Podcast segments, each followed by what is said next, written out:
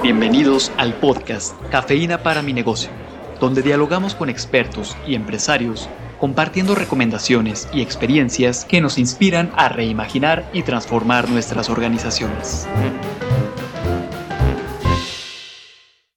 Una vez más estamos con ustedes desde las cabinas de ITESO para tocar un tema, Carla, que ha sido notablemente hablado en estos días y que justamente tiene que ver con lo que va a venir el año que viene con respecto al entorno económico. Así es, el día de hoy tenemos de nuevo de invitado a Nacho. Gracias Nacho por estar acá. Las últimas notas de la última semana en el radio y en temas económicos, pues nos han dicho que se presentó el paquete económico y está en discusión. Ya nos fuimos enterando que no habrá miscelánea fiscal, que por lo que entiendo y hemos platicado es una parte de ese paquete económico.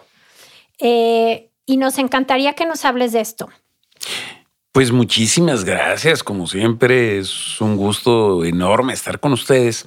Y bueno, efectivamente, ahora hablando de un paquetote que originalmente era eso, o sea, eran kilos y kilos y kilos de papel mm. con todo lo que es la visión oficial del gobierno sobre la situación económica. Entonces, el paquete económico son básicamente tres grandes documentos.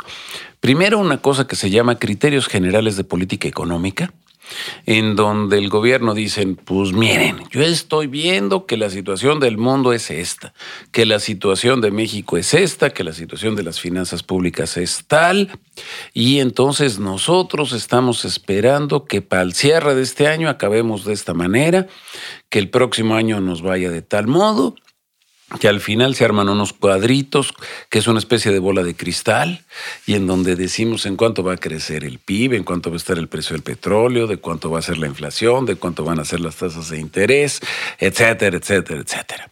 Sobre eso, el gobierno establece un segundo documento, que es la iniciativa de ley de ingresos de la federación.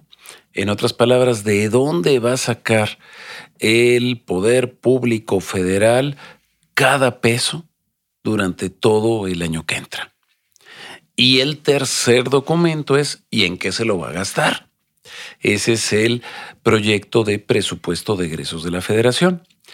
La iniciativa de ley de ingresos se manda al Congreso y lo tienen que aprobar tanto diputados como senadores. Ya aprobado, luego la Cámara de Diputados, no la de senadores, discute solamente el presupuesto de egreso y entonces se dice, ahora el pastel nos lo repartimos de esta manera. Eso es el paquete económico. Y básicamente, ¿qué es lo que está diciendo el gobierno? Eh, está planteado en una forma relativamente optimista.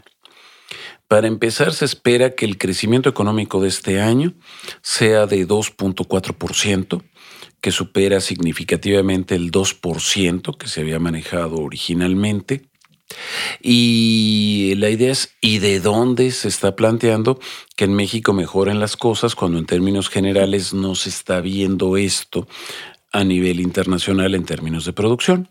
Bueno, lo primero hay que decir es que mejora más porque tiene más margen de mejora porque había caído más fuerte. En otras palabras, en parte es el rebote. Sí. Finalmente de años anteriores. Pero se atribuye sobre todo a dos cosas. Primero, que efectivamente la producción industrial en Estados Unidos está creciendo de manera importante.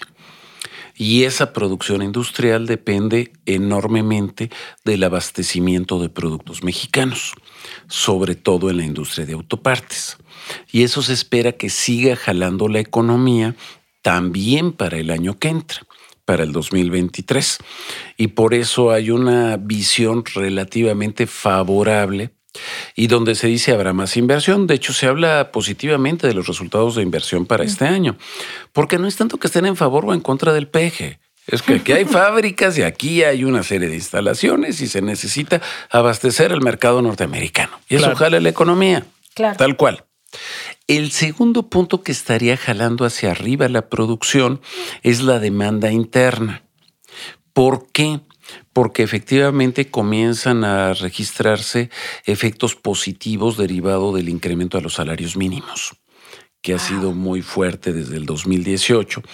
Y ahora lo que se hace es que además de lo que es el incremento a los mínimos, están midiendo la masa salarial. En otras palabras, el salario promedio de los trabajadores multiplicado por el número de trabajadores asalariados. Y eso también está creciendo 3.6% según el gobierno. Esto lo que implica es que la gente en términos reales, en capacidad de compra, en promedio tiene un poco más de dinero, no gran cosa, pero un poco más de dinero, lo cual puede implicar una mejor capacidad de demanda de productos básicos. Eso es bien significativo, sobre todo pensando en micro, pequeña y mediana empresa que se puedan orientar a mercado local. Luego, un segundo aspecto fundamental que están viendo es el de la inflación. Aquí hay un efecto doble. La inflación en México es mucho más alta que la histórica, lo estamos viviendo. Estamos hablando de tasas promedio de eh, el 8 punto y feria, podemos cerrar alrededor del 9% este año, eh, pero sigue siendo inferior a la de Europa e inferior a la de Estados Unidos.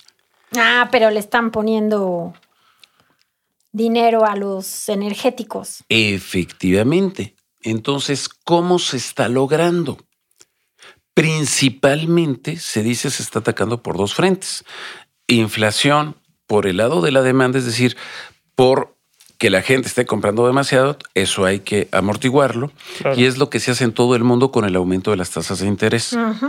Pero adicionalmente en México se está diciendo, estamos tratando de reducir los costos propiamente de producción y por lo tanto para el consumidor. ¿Cómo se reducen los costos? Por un lado es con el pacto este contra la inflación y la carestía, eh, firma sobre productos básicos que son unos cuantos productos básicos, pero que representan una buena parte del consumo de canasta familiar, qué sé yo, el pan para sándwich, por dar un ejemplo. Pero por otro lado, efectivamente, el costo de los energéticos. Ese es el punto central. Y de esta manera se está tratando de combinar. Y lo último es generar un esquema entonces de seguimiento del gasto, de reorientación en favor del sector energético e infraestructura, y que eso nos da un ingreso y gasto para el año que entra calculado en 8 millones de millones de pesos. Creo, creo que aquí viene la pregunta clave de este episodio, Nacho. Mencionaste por ahí un punto en particular que hablaba de cómo aprovechar el consumo local o el mercado local, pero si habláramos de puntos clave o aspectos a considerar como pequeño empresario, como emprendedor, ante esta información que nos presentan en el paquete económico, ¿cuáles serían? Mira, yo vería dos cuestiones. Una, ¿qué tipo de sectores de actividad están ligados a la exportación para la actividad económica norteamericana. Entonces puede no ser un exportador directo, pero puede ser una empresa proveedora para otras empresas que a su vez sean las exportadoras. Entonces, bueno, allá hay un sector de crecimiento que puede ser muy importante. De acuerdo. Y el segundo sector importante es el que esté ligado al consumo de asalariados de bajos ingresos porque es ahí donde se está apostando en la mejora, digamos, de poder adquisitivo de la gente. Por ejemplo, hemos tenido inflación muy fuerte, sobre todo en frutas y verduras, en productos agropecuarios. La micro y pequeña empresa puede entrar, por ejemplo, para amortiguar los costos de producción en este tipo de sectores. ¿En dónde? Esos son nichos de oportunidad porque ahí sí se está buscando que la gente tenga esa mejora en poder de compra. Y creo que habría que ir cambiando el foco de decir que en el estado de Jalisco nos orientemos esencialmente hacia berries, berries o aguacates o jitomates y que empecemos a ver un poquito más también el tipo de articulación de cadenas productivas en la producción de básicos porque lo que nos muestra también la guerra de Ucrania es que cada vez debemos depender más justamente de poder satisfacer nosotros mismos nuestras necesidades primarias. Nacho, ha sido un gusto que estuvieras con nosotros. Creo que esto nos va a dejar pensando mucho y muchas gracias. Hombre, gracias a ustedes. Ha sido un gran gusto de nuevo. Gracias a todos. Hasta luego. La cafeína comienza a hacer efecto. Compártanos sus impresiones en la sección de podcast de nuestro sitio web universidadempresa.iteso.mx.